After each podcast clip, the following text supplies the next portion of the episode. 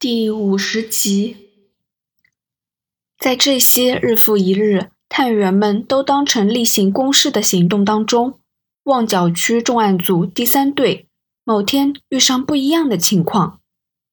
一九八九年四月二十九日，即是上周六，第三队准备到新镇地街的家辉楼一个住所逮捕可疑人物。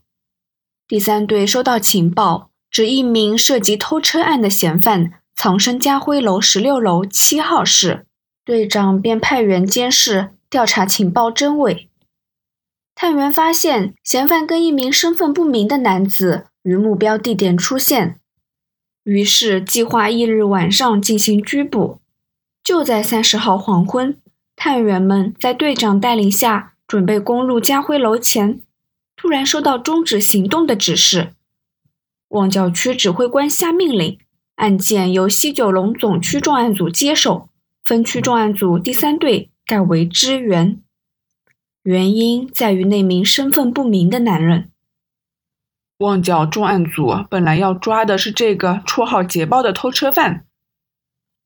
高朗山在告示板前指着一张照片，但他们发现这个不明的男人，于是将照片传给情报科。看看有没有涉及其他案件。他是外号“桑彪”的沈飘，是石本胜的副手。关正多接过话说：“我已读过报告了。”高朗山略带尴尬的点点头，继续说：“去年年末的银行劫案，除了石胜兄弟外，我们确定这个桑彪也是犯人之一。”他跟史氏兄弟一同失踪，如今现身，他们很可能正筹备另一宗大买卖。家辉楼十六楼七号室是上月才租出的，我们估计啊是做巢穴之用，只要监视着，就有机会抓到那两个头号通缉犯。那么这五天有什么收获吗？有。高朗山露出胜利的笑容。弟弟石本胜已经现身了。关正多扬起一边眉毛。高朗山没有将石本胜出现的消息向总部报告，除了考虑走漏风声的可能外，更因为自身利益。向总部汇报头号通缉犯的出现，只会让欧记介入。成功逮捕的话，除了功劳被夺外，更会打击地区前线人员的士气。在总部、总区、分区的分隔上，地区性的警员都不想给外人插手干预，因为行动仍在进行中。为防行动失败，高朗山有足够理由压下石本胜现身的消息。如今他向总部 CIB 的两位高级警官说明，就代表他胸有成竹。前天我们已经发现捷豹驾车接载一名秃头男人回来。高朗山指着一张光线不足的照片，相中的两个男人正步往家辉楼的其中一个出入口。我们仔细的鉴定过，虽然容貌有改变，但他就是石本胜。是左手手背上的疤痕吧？那是四年前枪战造成的。高朗山心下一凛，这线索他和手下花了好几个钟头才发现。关正多只瞄一眼，便轻松说破：根据过去的案例，石本天不会丢下弟弟，让对方单独行动的。而且目前犯人巢穴只有三人，这规模亦不足以他们进行大规模的案子。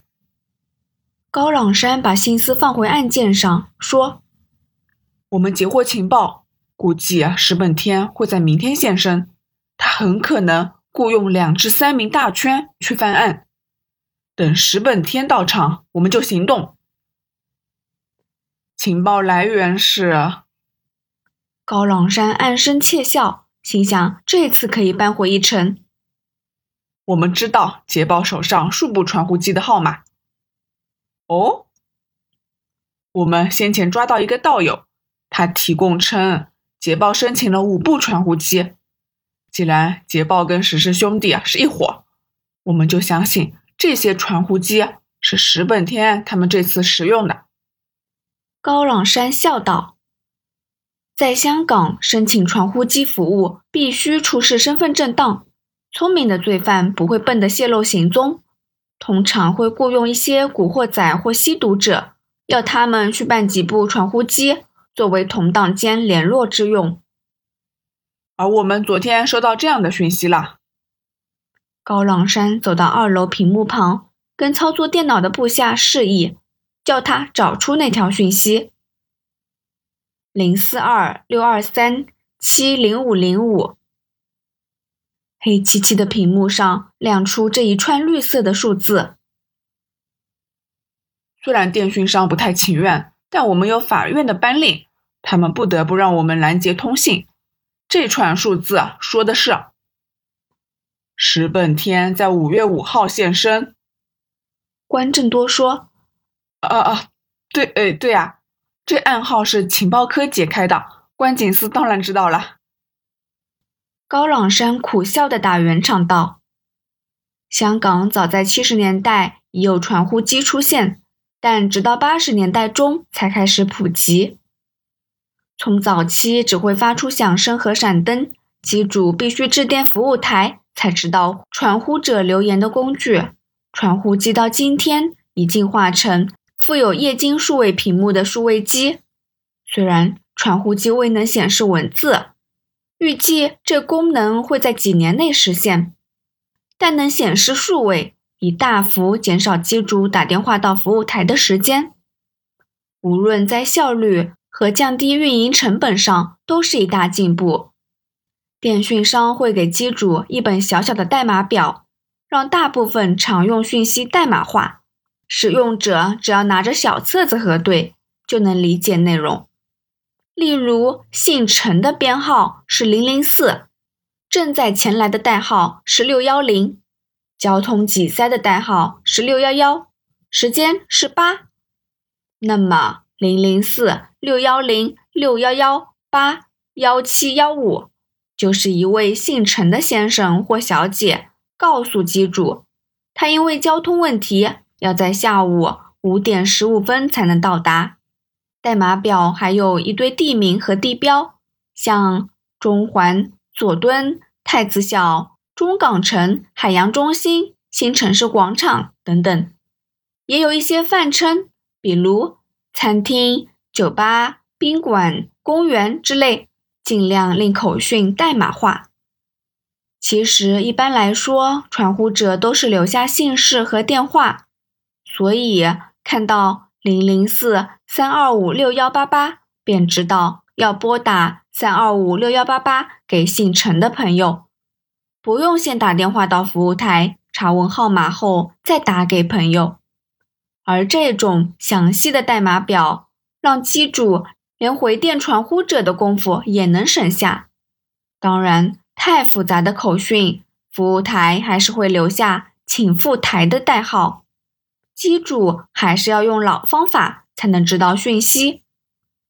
过去数次搜捕石氏兄弟的行动中，警方偶然找到他们的党羽遗留下来的传呼机，可是调查后对通信记录大感不解，因为内容并无意义。后来情报科从仅有的记录中推断出一套代码。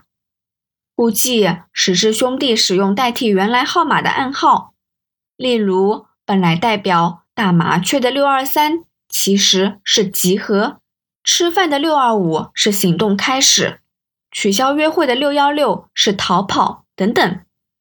纵使情报科只凭着核对记录和犯案过程推敲出部分密码，但他们确信代表姓林的零四二是兄长。石本天专用的代号。换言之，石本天只要向服务台说出“我姓林，请告诉机主五月五号打麻雀”，传呼机亮出零四二六二三七零五零五，实际内容便是老大告诉同伙五月五号集合。在这一点上，警方的确占了上风。为防石本天更改暗号。这代表号只有督察级人物和 CIB 成员知悉。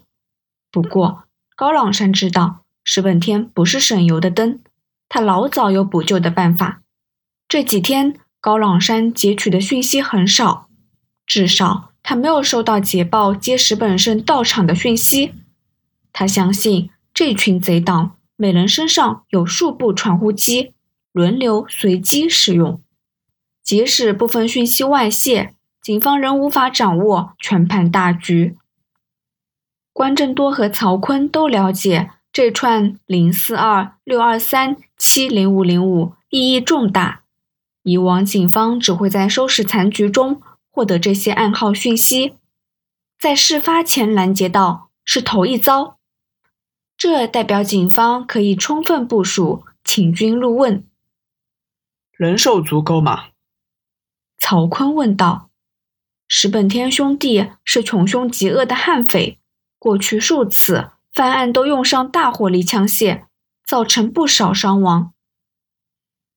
暂时有点吃紧，但我们已知会飞虎队、欧记，即使石本天提早现身，他们能随时出动。在半个小时之内到达。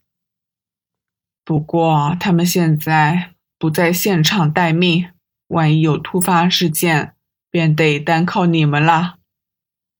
关正多环顾了指挥中心，说道：“所谓指挥中心，不过是家辉楼旁边一栋唐楼的二楼寓所。在这个不足四百平方尺的房间，除了指挥官高朗山总督察外，只有三名探员。”一名负责监察传呼讯息，一名负责跟外面埋伏的成员联络，最后一人担当支援跑腿等等。指挥中心的窗户对着家辉楼南翼出入口，但家辉楼的构造增加了部署的难度。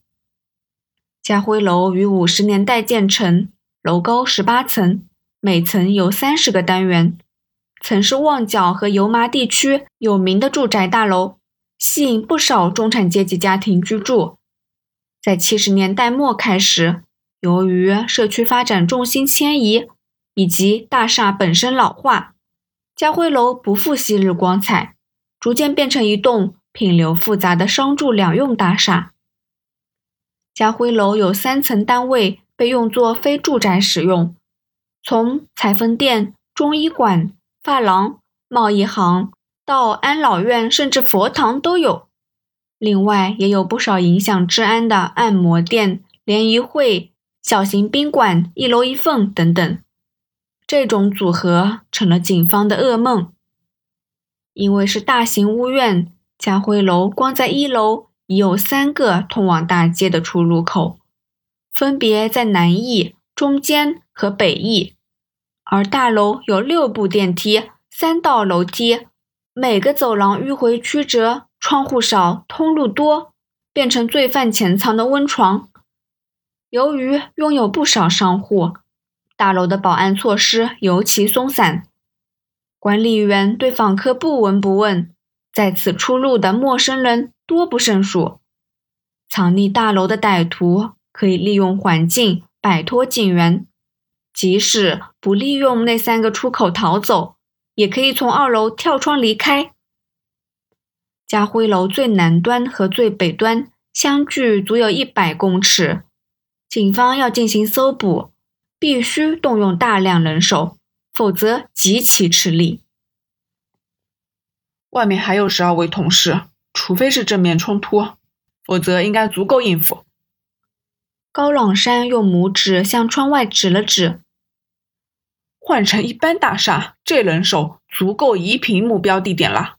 偏偏遇上家辉楼，分三队守住三个出口吗？曹坤问道。基本上是，还有一队在街道对面的文昌中心顶楼，那儿可以看到目标单位外面走廊，勉强能透过窗户进行监视。高朗山指了指告示板上的地图。他猜想石本天刻意选这个房子当巢穴，目标单位外的楼宇不够高，无法直接看到室内的环境。警方只能在文昌中心隔着老远监视，而且看到的只是走廊一角。高朗山考虑过派人到目标单位外放哨，但对手是史氏兄弟，这做法就太危险，轻则打草惊蛇，重则害手下丧命。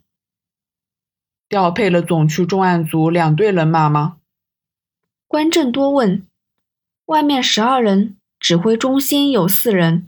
如果没有要求 CIB 派出狗仔队或总区行动部支援，这人手足有两队。不，只有西九龙重案组第一队，其他分队有案子在处理。另一队是旺角分区重案组第三队。就是本来要逮捕捷豹的那一堆，正是。合作没问题吗？关正多问道。